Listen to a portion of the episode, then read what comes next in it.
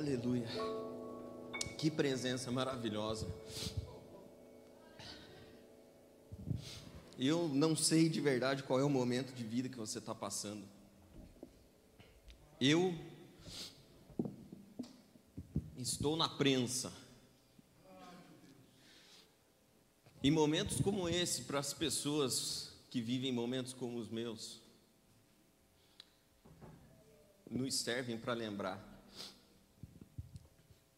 que no fundo do vale, quando você não sente nada, quando você não ouve nada, quando você abre a Bíblia e Deus não te fala nada, momentos como esses são lampejos de um Deus que nos diz que está conosco aí. Quando tudo é frio, escuro, momentos como esse nos alimentam a alma. Mas pode ser que você esteja no alto da montanha. E momentos como esse também servem para você. É Deus dizendo para você: Eu sou o sol que está iluminando aí. Tira a minha presença e você vai ver como nada sobra. É tudo vazio. Por isso eu louvo a Deus. Eu louvo a Deus porque hoje meu coração está cheio. Eu gosto muito de uma música. E o autor dessa música, um dos versos, ele diz que que essa melodia que ele estava escrevendo me recorde daqueles dias que mesmo sem sentir, eu sei que a tua presença está aqui. Momentos como esses nos servem para isso. E eu queria compartilhar com você uma palavra que está no meu coração e eu vamos usar o livro de Atos para isso. Que benção, podia terminar o culto. Eu ia para casa com o coração cheio. A minha oração aqui, enquanto eu me preparava para vir aqui, é que não atrapalhe. Eu não quero ser tropeço. Uma das coisas mais difíceis é você assumir o microfone para falar depois de momentos como esse. Mas eu desejo do fundo do meu coração que essa palavra encontre espaço no seu e que sirva de bênção e de trilho para esse novo ano que a gente está começando cheio de expectativas, que seja uma palavra que te fortaleça a fé. Nós vamos caminhar pelo livro de Atos, então, se você quiser acessar ou abrir e deixar, eu queria falar com você sobre novas oportunidades, novos começos, coisas que a gente vai fazer durante esse ano. Essa é uma época do ano em que todo mundo faz planos. Eu confesso para você que eu, algum tempo, eu eu diminuir a quantidade de planos que eu faço. Mas é uma época do ano em que a esperança parece que se renova e a gente começa a enxergar as coisas e pensar que as coisas podem ser diferentes. A gente começa a enxergar as coisas e imaginar como seriam se elas fossem diferentes. Eu estava na beira da praia na virada do ano e as pessoas elas entram em êxtase e fica aquela coisa, e agora vai e tal, e aquele desespero e aquele frenesi, mas há uma usina de reprodução de esperança que dura minutos, alguns, para alguns dura alguns dias. Mas a minha palavra para você nessa manhã, eu queria que você pensasse no nosso Deus como uma usina de esperança constante. A palavra diz que Ele é como fonte de água viva que jorra dentro de nós. O nosso Deus é um Deus de novas oportunidades, é um Deus de novos começos, é um Deus de novas histórias.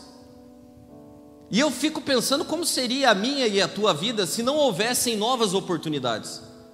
Como seria a minha e a tua vida se não houvessem novos começos?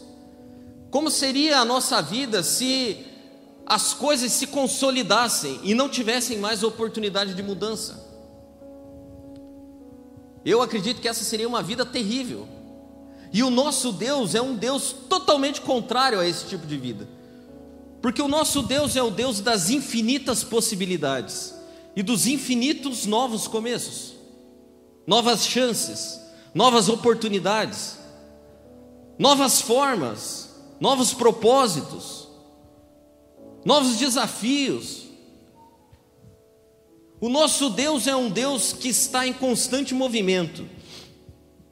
O nosso Deus é um Deus de um novo começo. E basta que você olhe para a Bíblia que você vai ver que isso é uma verdade. Porque o próprio Deus diz a seu respeito que ele não, não pode mudar. O nosso Deus diz que ele não se arrepende de nada. Mas por vezes a gente vê Deus criando situações para que as coisas mudem. O nosso Deus é aquele que criou Adão e Eva e colocou no jardim. Só que quando tudo se corrompeu, ele achou um jeito de começar de novo. E ele começa a humanidade de novo, e ele vai, vai, vai, vai, vai, vai, a gente chega em Noé. E a Bíblia diz que Deus olha para o mundo e se enjoa do mundo. Mas ele não destrói por completo, ele fala assim: eu vou começar de novo através de Noé. Em Noé eu vou começar a fazer tudo de novo, e vai. E todo mundo morre, menos a família de Noé. E ele começa a repovoar o mundo a partir de Noé. E vai, vai, vai, vai, vai. Chegamos em Jacó. Jacó era um cara também que tinha a vida tudo torta. Até que um dia Deus chama Jacó e fala: Ó oh, Jacó, a tua vida vai ser diferente. Você vai começar de novo. E agora você vai começar de novo de um jeito diferente. Olhe para o povo no deserto. Deus elimina uma geração inteira de gente incrédula. Sobram apenas dois homens. E Deus fala: Vamos começar de novo. Olha para Davi, Davi que eu falei esses tempos atrás aqui, Davi era o rei da, do, de começar de novo.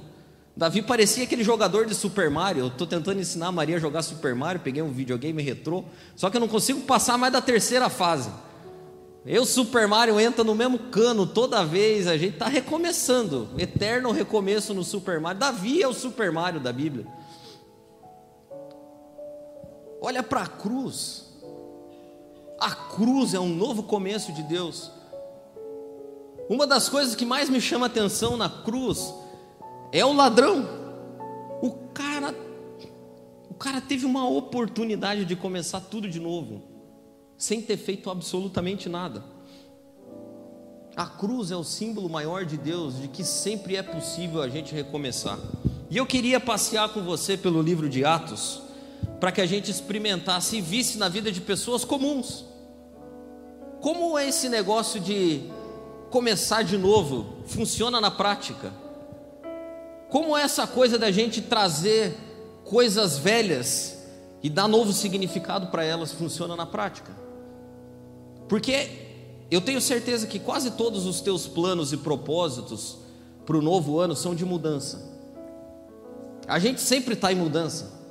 Quando eu olho para a minha vida, eu consigo ficar satisfeito com um monte de coisa, mas eu sempre penso e agora? Qual é o próximo passo? A gente diz que ama a rotina, mas todo mundo reclama de rotina. A gente quer experimentar algo novo de Deus. Eu, algum tempo atrás, eu fiz uma oração aqui, eu acho que, eu não sei, eu acho que eu me arrependo um pouco dela, mas eu, eu orava esses tempos atrás, Deus, o que tem mais do Senhor? E Deus tem me mostrado. Deus tem mudado. E eu queria ver no livro de Atos, junto com você, coisas que mudaram na vida de homens comuns e como eles reagiram a isso. Coisas que mudam na nossa vida e como nós devemos reagir. A primeira delas, nós vamos ver a vida de Paulo, vamos ver a vida de Pedro, Barnabé, João Marcos. A primeira coisa que eu aprendo lendo o livro de Atos, como eu fiz, é que a gente precisa ter paciência paciência com a gente mesmo. Atos 9, versículo 19 diz o seguinte: Saulo passou alguns dias com os apóstolos em Damasco, mas logo pôs a mão à obra, sem perder tempo, pregando nas sinagogas que Jesus era filho de Deus. Mas o povo se mostrava redio, sem saber se podia confiar nele. O apóstolo Paulo, se você sabe, ele era o Saulo. E ele se converteu, mas antes dele se converter, ele perseguia a igreja. E em um dia Deus chamou ele e falou assim: Paulo, a partir de agora tem uma nova história para você. Você ficou cego e a partir de agora você vai pregar meu nome. Eu chamei você para ganhar um povo específico e o que você vai fazer vai ser grande. Quem ouve uma palavra dessa, recobra a força e pau. E Paulo fez isso. Saulo, que agora era Paulo, depois de ter ouvido a palavra de Deus, vai para Jerusalém, conversa com o pessoal e começa a pregar. Só que os irmãos não recebem bem Paulo. A Bíblia diz que até tinham alguns milagres que Paulo fazia ali, mas o pessoal ficou arredio. Depois disso, Paulo vai para o deserto da Arábia e fica três anos lá, fazendo o quê? Ninguém sabe. Eu perguntei ontem, lá em casa, o que, que a gente achava que Paulo ficou fazendo lá? Ele ficou estudando, mas Paulo já era estudado. Segundo ele, ele era o maioral lá da turma dele. Paulo. Aí, depois de três anos, Paulo pensa que está pronto, volta para conversar ali com o pessoal, para Jerusalém um pouquinho. Fica alguns dias, mas o pessoal não gosta dele ainda. Depois dos três anos, Paulo vai para Tarso, que era a cidade dele, fica mais sete anos lá. Paulo ficou dez anos. Dez anos esperando Deus que chamou ele fazer alguma coisa. Eu acho incrível que nós não temos a capacidade da espera e de ter paciência com a gente mesmo. A gente acha que as mudanças da nossa vida elas vão acontecer no estalar de dedos, principalmente quando foi Deus quem disse, foi Deus quem falou para Paulo que estava chamando ele. Não foi ele que achou que Deus tinha falado, foi Deus que falou. Inclusive, tinham pessoas do lado. O que Deus está dizendo para mim, está dizendo para você através da vida de Paulo. Eu levei 10 anos para fazer o que eu precisava fazer em Paulo. Por que, que você acha que eu tenho que fazer tão rápido para você? Aproveite o tempo. Eu, francamente, não sei o que Paulo ficou fazendo lá. Mas Paulo tinha uma coisa que falta para mim: ele sabia perseverar.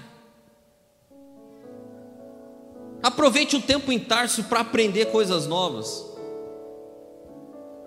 Aproveite o tempo em Tarso para orar mais.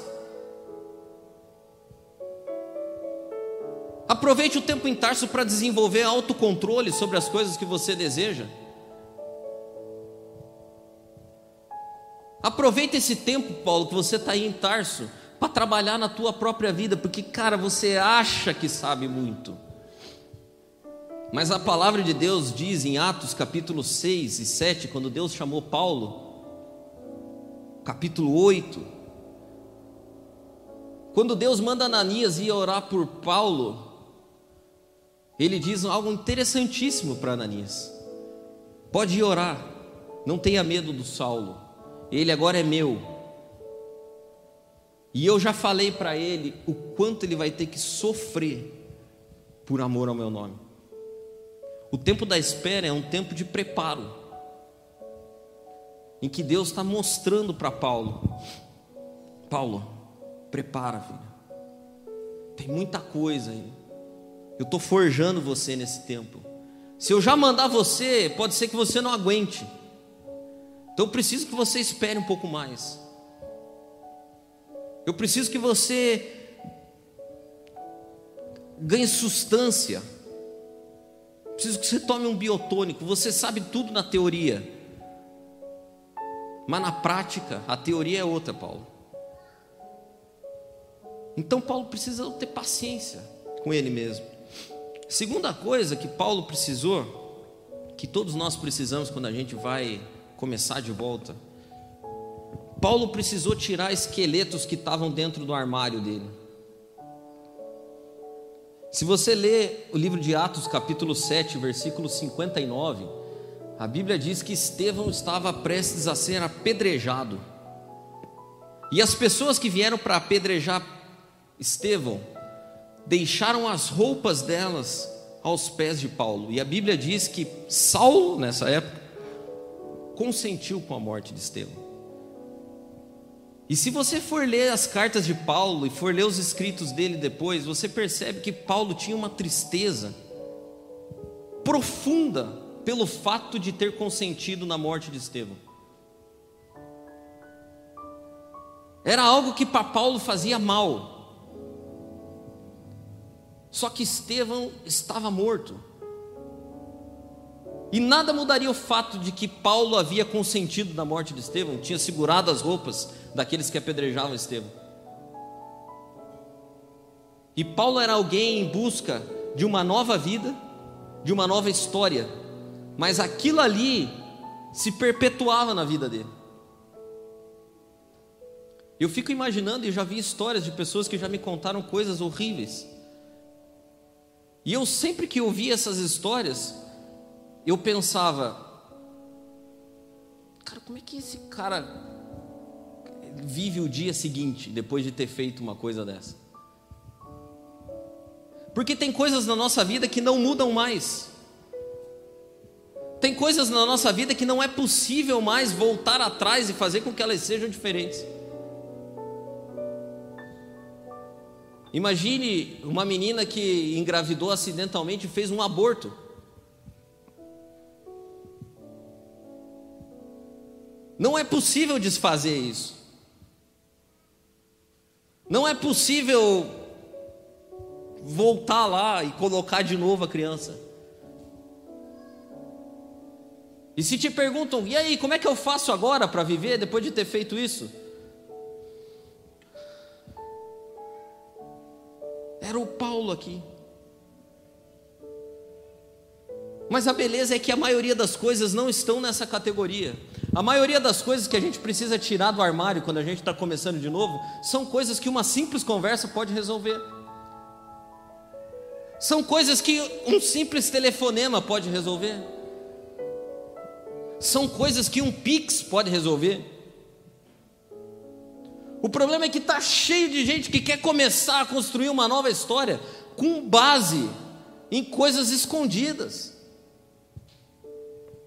em coisas não conversadas, em coisas não confessadas,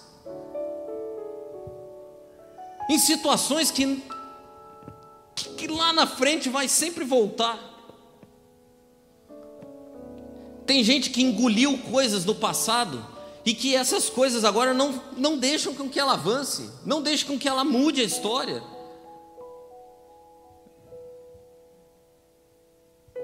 São perdões que não foram liberados, são culpas que não foram confessadas, são coisas que deveriam ter sido ditas, mas que não foram. São contas que não foram pagas, foi situação que não se resolveu, porque tem coisa na nossa vida que parece que resolveu, mas não resolveu. O tempo só deu uma acalmada. Mas eu, ano passado, eu fiquei expert em saber disso. É, parece que a nossa alma, na psicologia, funciona como um tambor. Pelo menos foi assim que me ensinaram. E esse tambor é um tambor de decantação. Então você coloca uma coisa ali na superfície, e aquela coisa fica ali e ela causa incômodo. Com o passar do tempo, a tendência, como em toda coisa de decantação, ela é indo para baixo, você vai esquecendo aquilo, e aquilo vai amenizando. E parece que aquilo já não faz mais efeito, mas vez por outra o tambor é sacudido, e quando o tambor é sacudido, essa coisa volta. E dali um pouco mistura com tanta coisa que você já nem sabe mais o que é que está voltando. E o pessoal diz para mim que tinha que fazer um furo embaixo do tambor. Para essa coisa ainda embora. E quando você faz furo embaixo do tambor, vaza. Um dia eu falei para a psicóloga uma coisa interessante. Ela falou assim: é que você precisa tirar as coisas daí. Eu falei: sabe qual que é o problema? Você desorganizou o meu lixo. Guarda-roupa não é lugar de guardar lixo mas o meu lixo era bem organizado. E eu deixava os meus saquinhos de lixo todos aqui dentro do guarda-roupa e estava tranquilo. Portinha fechada, o quarto estava arrumado. Aí você pega meu saco de lixo e sai esparramando ele pela casa inteira, e agora você fala que eu tenho que juntar o lixo para pôr na lixeira. Essa é a vida da gente. Essa é a vida do Paulo aqui. Paulo resolveu uma coisa com ele, que não tinha como resolver, mas ele Cara, eu esqueço das coisas que ficam lá para trás. Eu odeio o fato de eu ter consentido na morte de Estevão, mas Estevão morreu, se eu pudesse mudar essa realidade, eu mudaria. Mas agora eu tenho que esquecer. Eu tenho que esquecer para eu poder seguir adiante. Senão não vai. E eu desafio você, meu irmão. Abra o seu guarda-roupa. Pegue os sacos que estão lá dentro. Tem gente que você só precisa ligar. Tem gente que você tem que visitar. Tem gente que você tem que falar. Tem gente que você tem que pagar. Tem gente que você tem que abraçar. Tem gente que você tem que se afastar.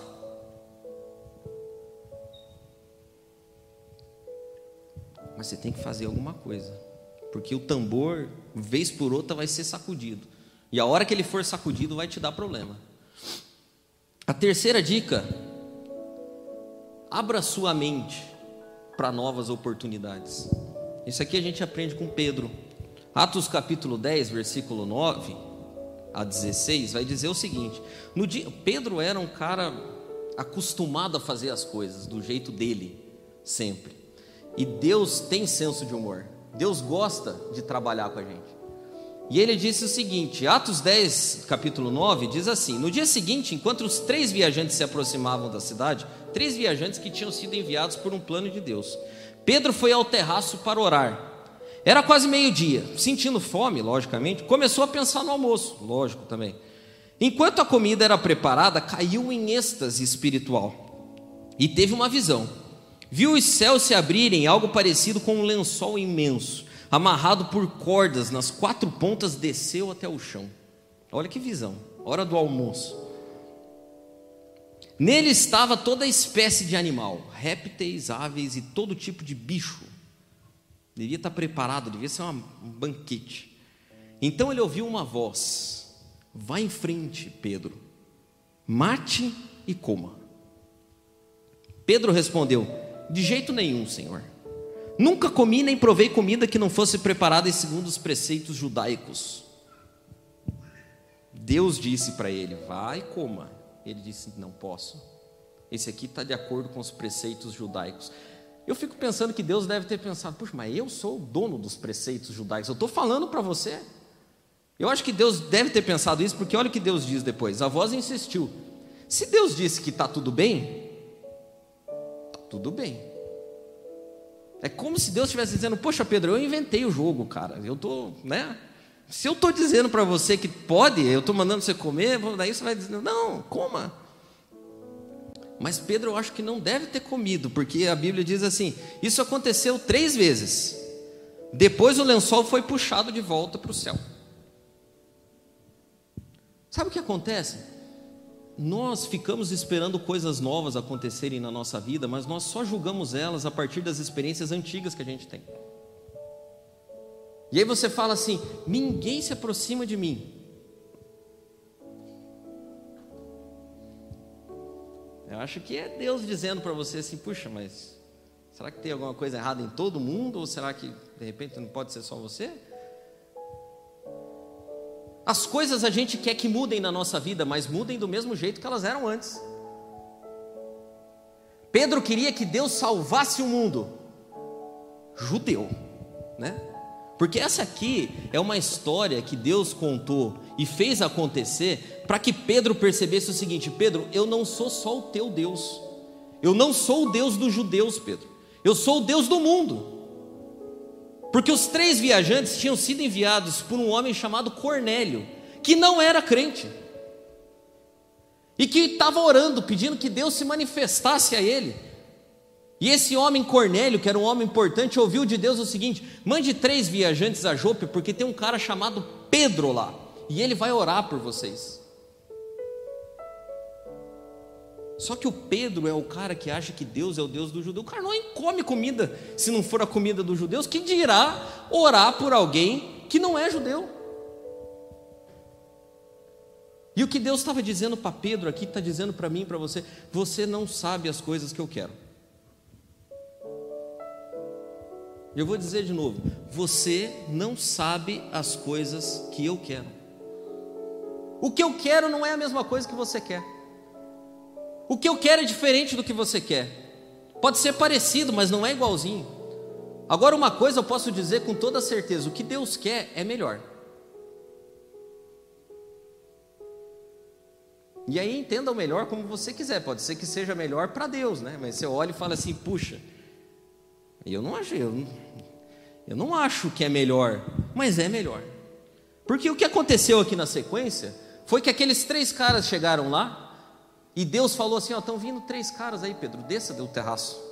Eu acho que Deus já devia estar. Tá... Desça daí, Pedro. Não comeu a comida, não mandei a comida, tive que recolher a comida. E Pedro desce do terraço, chega na porta, os caras falam: E aí que está hospedado Pedro? E Deus já tinha falado: Pedro, desça daí, vá lá que você vai ter que orar por um cara agora. Eles estão chegando aí. E Pedro desceu do terraço, a hora que eu vi, é aí que está o Pedro. Não, Pedro sou eu, vamos lá, onde é que está a pessoa que eu tenho que orar? E aí Deus dá de novo no Pedro. Está na outra cidade. Pedro olha para aqueles caras, aqueles caras não eram judeus. O cara pelo qual ele tinha que orar não era judeu. E pior, ele orou.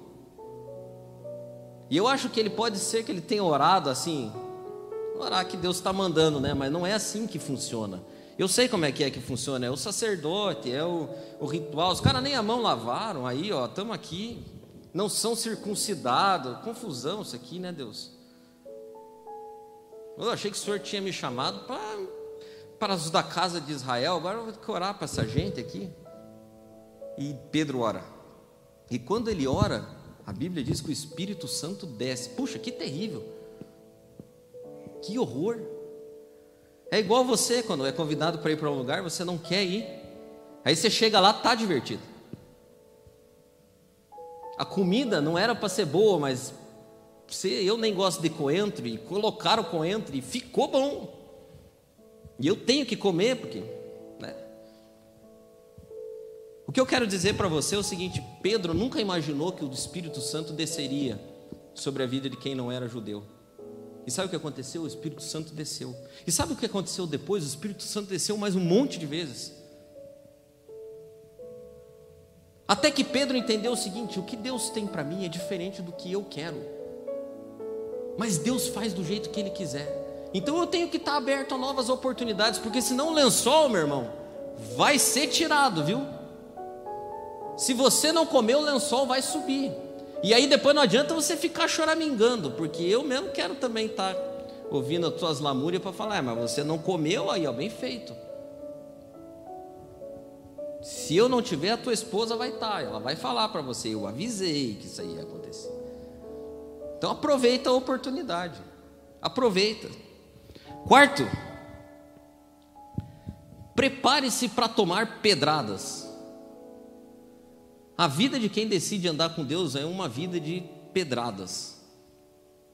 A vida de quem decide viver coisas novas é uma vida de pedradas, porque todo mundo quer viver coisas novas, poucos têm coragem, e os que não têm coragem com pedras. A vida é assim. Quantas vezes você já ouviu dizer que não daria certo aquilo que você queria fazer? Olha o que aconteceu com Paulo e Barnabé. Paulo era um cara muito engraçado, né? Porque devia ser até bom participar. Se você, se você é econômico, deveria ser bom você participar da vida de Paulo. Paulo economizava. O livro de Atos, do capítulo 12 até o capítulo 16, conta da primeira viagem de Paulo. Paulo tinha um, um modus operandi bem interessante. Ele entrava na cidade e começava a pregar. Os caras batiam nele e prendiam ele. Então ele não gastava com alimentação e não gastava também com hospedagem, porque ele era preso. Depois que ele era preso, o pessoal expulsava ele da cidade. Ele tinha que ir para a próxima cidade. Na próxima cidade, o que, que acontecia? Ele pregava, o pessoal batia nele, prendia ele, dava comida, dava pouso para ele e ele era expulso para a próxima. E eles levavam ele até a próxima. Então o frete também, a passagem de ônibus, também era por conta cortesia do prefeito. E aí ele ia para a próxima, ele não gastava. Paulo é o cara que viajou à Europa sem dinheiro. Incrível. Mas ele tomou muitas pedradas para conseguir isso. Olha o que diz aqui, Atos capítulo 13, versículo 50. Alguns judeus convenceram as mulheres mais respeitadas e os homens de alta posição na cidade de que o agradável estilo de vida deles estava ameaçado. Alarmados, a Bíblia, a Bíblia usa uns termos interessantes, né? Alarmados, forçaram Paulo e Barnabé a sair da cidade. Esse forçaram significa literalmente empurrá-los para fora. Eles foram forçados porque as pessoas acharam que o estilo de vida delas estava ameaçado. As mudanças produzem isso. Elas, elas mexem com a forma como a gente enxerga a vida, com que a gente trabalha na vida, com que a gente faz as coisas e começa a causar desconforto. E alguns desses desconfortos são tão grandes para as pessoas que estão na nossa volta que elas nos empurram. Só que eu acho mais interessante a atitude de Paulo e Barnabé quando eles são expulsos à base de pedradas. E eu acho que nós deveríamos aprender também a trabalhar com isso. Aprender a trabalhar com as críticas. Aprender a trabalhar com aqueles que nos desafiam, que nos tacam pedras. Olha o que Paulo e Barnabé fizeram, olha que maturidade. Isso aqui é o ápice da maturidade, porque eu, eu eu sou um grande devolvedor de pedras. Eu não construo altar com pedras que ninguém me taca, não. Geralmente aquelas que eles me tacam, eu taco de volta. E aí a gente fica, né? Pá, pá, pá. Parece um jogo de tênis. Pá, pá, pá. Mas Paulo e Barnabé eram maduros. E é Atos capítulo 13, versículo 51 depois que eles tomaram a pedrada e foram forçados a sair da cidade, os dois discípulos deram de ombros. E dar de ombro é um negócio. É que dar de ombro não é com, com, com resignação, com mimizense, não é isso. É, é dar de ombro mesmo. Quer, quer saber, cara? Não vou nem perder meu tempo com você. Isso é um pouco de mimizice, é um pouco mais maduro que isso. É, você não entendeu a situação. Infelizmente, não posso ficar discutindo com você, pois tem um caminho a percorrer. É assim a maturidade. Então você tem três opções: ou você dá de volta a pedra, estágio 1, um, maturidade zero. Ou você faz a mimizice e fala assim: ah, mas é, também não me importo com você, cara. Mas lá no fundo você se importa, daí fica aquela coisa chata. Não é, não é dar de ombro. Ou você dá de ombro no estilo Paulo e Barnabé. Os discípulos deram de ombros e foram à cidade seguinte. Tipo, cara, você não entendeu o propósito. A hora que você entender o propósito, Deus trabalhar no teu coração, quem sabe a gente se junte novamente. Infelizmente, terei que deixá-los para a vossa alegria. Foi. Só que eles foram para outra cidade, chegaram lá, tinha um aleijado na porta da cidade. Um aleijado conhecido. E Paulo, cheio do Espírito Santo, provavelmente tinha tido um culto, que nem o que a gente estava aqui. Ele orou por aquele aleijado, o aleijado, pá, levantou e aquela beleza e tal, e todo mundo feliz. E ali parecia que Deus ia, ia, não, agora, agora vai, agora a viagem vai ser interrompida. Nós vamos ter que achar um lugar aqui para se estabelecer. Acabou o pernoite frio, acabou, agora nós vamos ter que achar um e a cidade ficou empolvorosa, tanto que queriam fazer uma estátua de Paulo.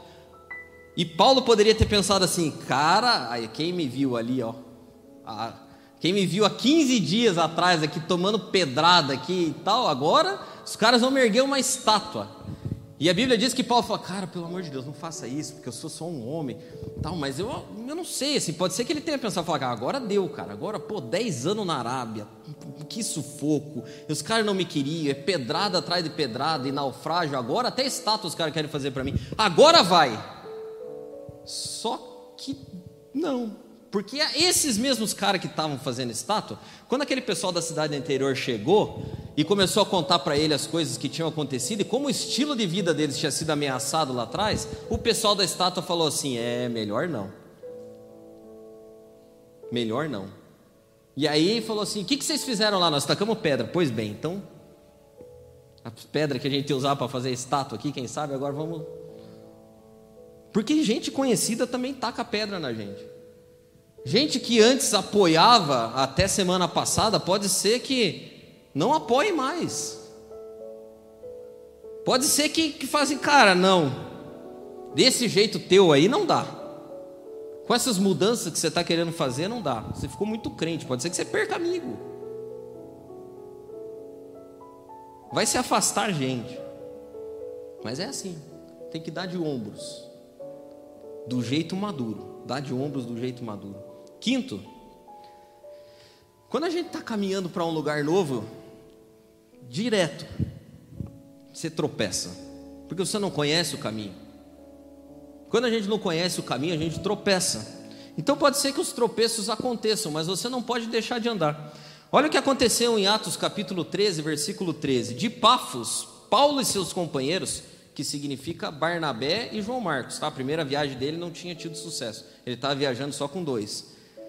Navegaram até Perge, na Panfilha. Ali, João, o Marcos, desistiu da viagem e voltou para Jerusalém.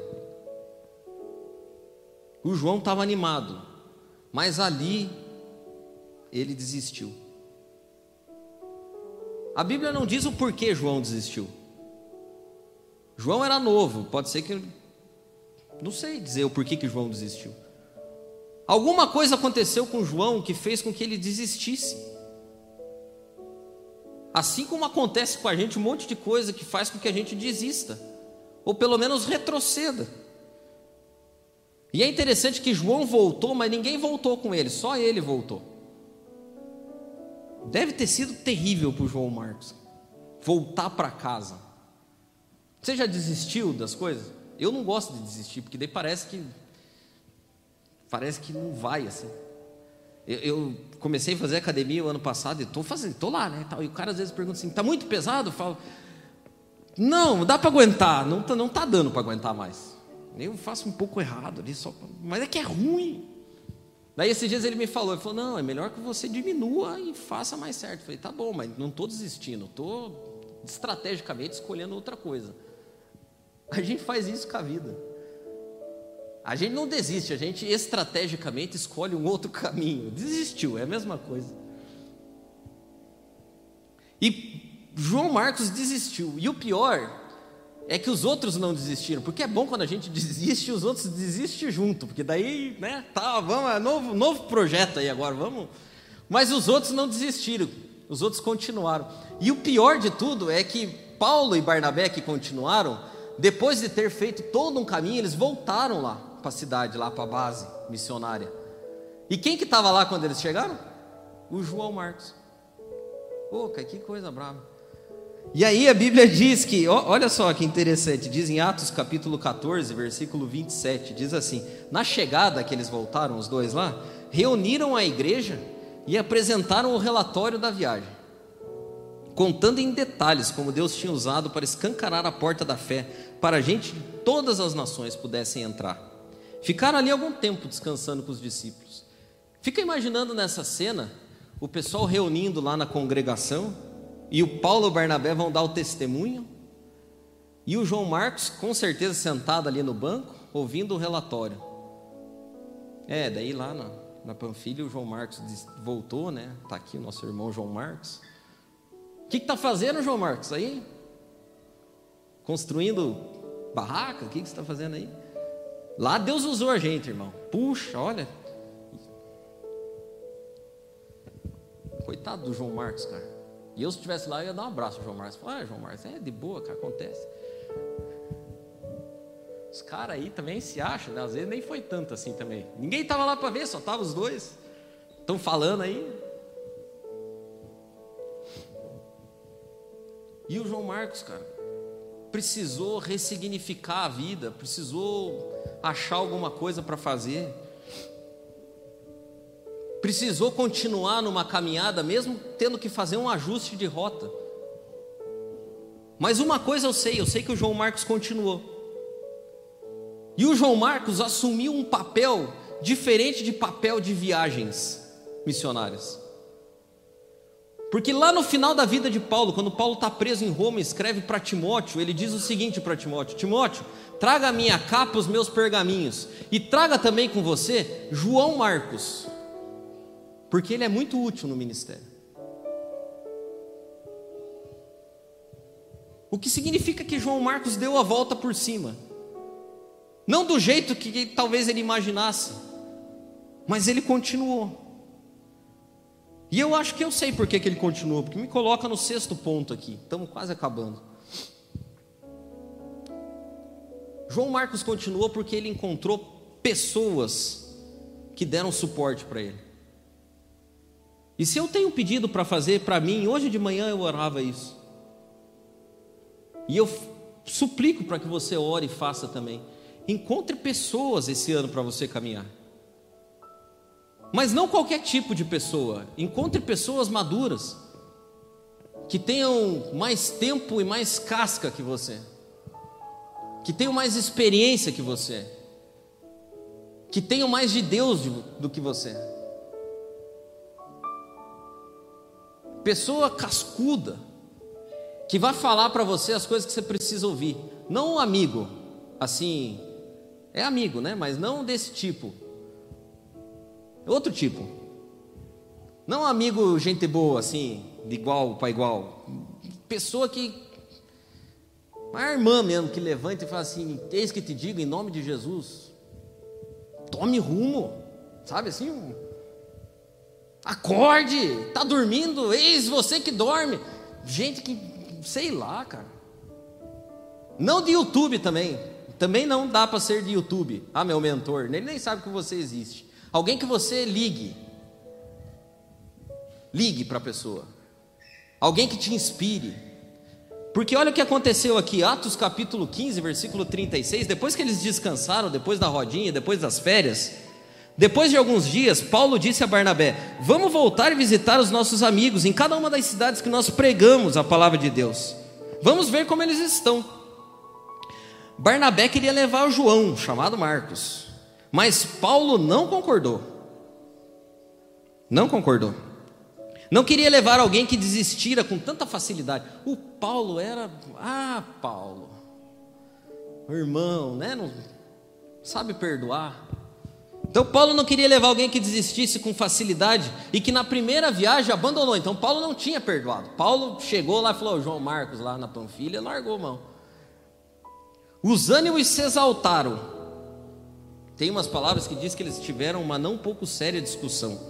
Quebraram pau, Paulo e Barnabé. E por fim, eles seguiram caminhos separados. E eu acho que o Barnabé pode até ter pensado assim: fala, Paulo, você, cara, você é um cara que não tem moral para falar. Não tem moral. Porque se não fosse por mim, quem sabe você estaria lá, lá em Tarso ainda. Porque lembra que Paulo ficou lá em Tarso parado? Sabe quem que foi lá em Tarso pegar o Paulo e levar e apresentar para os discípulos e dali para frente Paulo começou o ministério? O Barnabé. O Barnabé que era o chefe da viagem, não era Paulo. E agora o Paulo falou assim: não, não vamos levar o João Marcos. E o Barnabé falou: nós temos que levar. E o Paulo falou: não vamos levar. Então não vou, então, Paulo.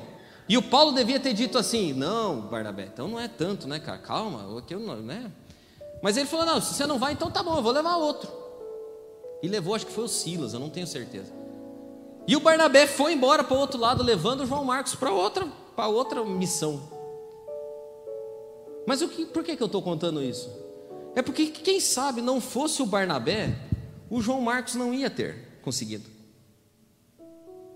Não fosse por Barnabé, o João Marcos não ia ter dado a volta por cima. Não fosse por Barnabé, João Marcos não ia ter ouvido ou lido uma carta dizendo assim: traga o João Marcos, porque, cara, ele é muito útil. E assim é comigo com você também. Quanto menos gente perto da gente, pior fica. E eu sei, eu não gosto de muita gente também. Eu não gosto de gente, na verdade, assim, é bem difícil. Meu, meu tio fala assim: então vai trabalhar no zoológico. Eu também não gosto de animais. É, não sei. Eu não gosto de muita gente. Quando tem muita gente, começa a me dar uma coisa ruim assim. Mas sem pessoas perto da gente, sem pessoas certas perto da gente, a gente não vai para frente. Sem gente de Deus do nosso lado que fala assim: não, cara, você não vai ficar aqui. João Marcos, você não vai ficar aqui construindo barraca. Cara, eu sei o que Deus tem para você. Nem o João Marcos não acreditava nele, mas o Barnabé acreditava. Falava assim: cara, você não é construtor de barraca. Você é um cara que vai ajudar na evangelização do mundo novo. Você, cara, é chamado por Deus. Você é um cara que Deus escolheu, João Marcos. Cara, você não pode ficar aqui. É, mas o Paulo falou. O Paulo não sabe de nada. O Paulo estava lá também. O Paulo é outro que eu também tive que ir lá buscar. Deixa esse Paulo para lá. Largue mão de Paulo. Quem sabe um dia Paulo veja o teu valor. Eu vejo o teu valor. Quem que levanta você, meu irmão? Quem é a pessoa que levanta você? Quem é a pessoa que ora por você? Quem é a pessoa que profetiza sobre você? Precisa, viu? E último ponto. Quando a gente está caminhando, tem dia que a gente fica cansado, e tem dia que a gente fica exausto, e tem dia que a gente acaba. Tem canseira, exaustão e final, assim, acabou. Não dá mais para mim. Nesse dia do não dá mais para mim, a gente precisa fechar os olhos e abrir os ouvidos. Porque quando a gente não consegue enxergar nada, a gente começa a se guiar pela, pela escuridão que está da volta, a probabilidade de a gente fazer alguma coisa errada é grande. E foi o que aconteceu com Paulo. Atos capítulo 18, versículo 5, diz assim: Paulo estava trabalhando em Corinto e ele, ele tinha que trabalhar junto com Priscila e Áquila, que construíam as barracas, e pregar o evangelho. Então ele não tinha muito tempo, mas daí ele diz assim: quando Silas e Timóteo chegaram da Macedônia, Paulo teve condições de dedicar tempo integral à pregação e ao ensino, com o objetivo de persuadir judeus de que Jesus era de fato o Messias de Deus. Mas não obteve muito êxito. Eles estavam em discórdia e contradiziam o tempo todo.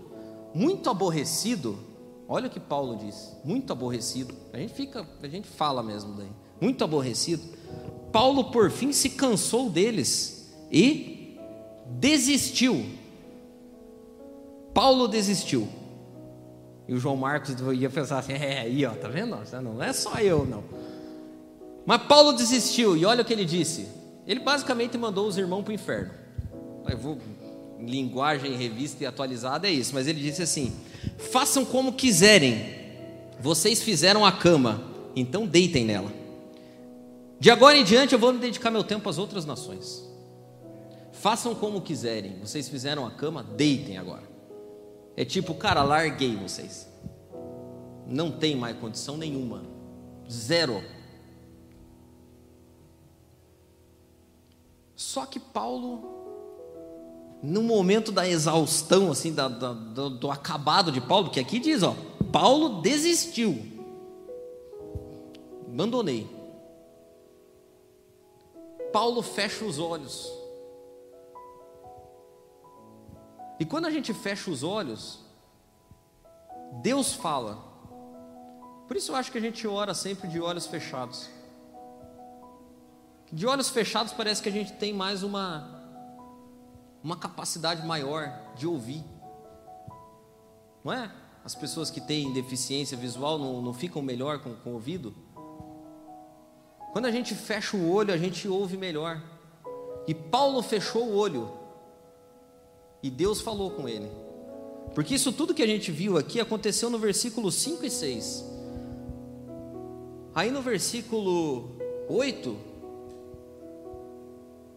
depois que Paulo fechou o olho, diz assim: Ao ouvir Paulo, muitos coríntios creram e foram batizados. Certa noite, o Senhor falou para Paulo num sonho, de olho fechado: Fique firme, Paulo. Não permita que ninguém o intimide ou silencie. Não importa o que aconteça, estou com você e ninguém poderá feri-lo. Não imagina essa parte é que eu mais eu gosto. Você não imagina quantas pessoas eu tenho nessa cidade. Paulo estava, cara, não tem mais nada para fazer aqui. Olho aberto. Cara, não tem jeito, vamos tudo para o inferno. Mas de olhos fechados, Deus diz: Cara, você não tem ideia de quantas pessoas eu tenho aqui. Você não imagina o fruto do trabalho que você está fazendo. Você não imagina. Você não imagina porque você não consegue ver, Paulo. Mas eu estou vendo. Quantas coisas a gente não consegue ver porque está com o olho muito aberto. Está vendo demais, está procurando. E Deus está dizendo, cara, calma, fecha o olho um pouquinho. Porque olha o que a Bíblia diz. Depois de Deus dizer para Paulo, de olhos, de olhos fechados, que tinha muita gente naquela cidade. A Bíblia diz que era tudo que ele precisava ouvir. E ele morou ali um ano e meio, ensinando a palavra de Deus com fidelidade. Pode ser que você esteja tão cansado, cara, nem começou, você já está cansado. A palavra de Deus para mim e para você hoje é: fecha o teu olho, para que você consiga ouvir. Fecha o olho. Durante o dia, crie o hábito de fechar os olhos. Fechar os olhos para ouvir aquilo que Deus tem para falar. Porque a nossa vida é de começo em começo. É um eterno cair e levantar, perseverar. Porque o próprio Paulo diz, e eu queria terminar com isso em Filipenses capítulo 3, versículo 12 ele diz assim: Eu não estou querendo dizer que já consegui tudo que eu quero, ou que já fiquei perfeito, mas eu continuo a correr para conquistar o prêmio, pois para isso eu já fui conquistado por Cristo. É claro, irmãos, que eu não penso que eu já consegui, porém uma coisa eu faço: eu esqueço daquilo que fica para trás e avanço para o que está na minha frente. Eu corro direto para a linha de chegada, a fim de conquistar o prêmio da vitória e esse prêmio é a nova vida para a qual Deus me chamou por Cristo Jesus. Todos nós que somos espiritualmente maduros devemos ter essa maneira de pensar. Porém, se algum de vocês pensa de maneira diferente, Deus vai tornar as coisas claras para vocês. Portanto, vamos em frente, na mesma direção. O importante não é quantas vezes a gente vai começar, o importante é o que um dia a gente vai chegar. E essa mesa que está aqui diante de nós, é o nosso alvo. É o alvo. É o alvo porque a Bíblia diz que o fim dessa corrida, a linha de chegada dela é uma mesa. Essa corrida de eternos levantares e começar de novo. Tem por destino final uma mesa.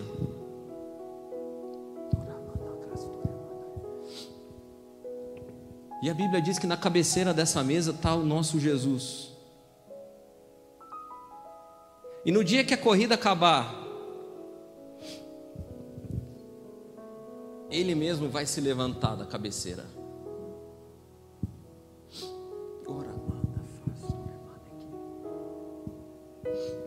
E quando ele se levantar, ai que maravilhoso será. Porque no dia que ele se levantar, todo olho vai ter as lágrimas secadas toda mente confusa, não vai mais existir. Todo tambor que vez por outra é revirado, vai estar tá vazio, e a glória dele vai encher. Ora mande cara, eu faço,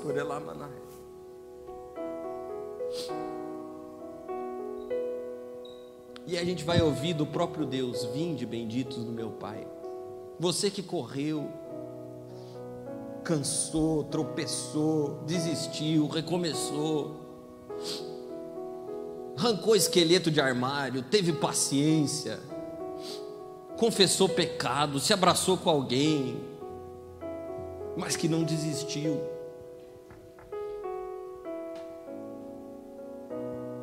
Pode sentar, a mesa está posta, a luta acabou. Até lá. Até lá a gente vai começando de novo. De novo, de novo, de novo. A minha oração hoje é para que Deus encha você. Não de facilidade. A vida não é essa. Mas para que Deus encha você da presença dEle.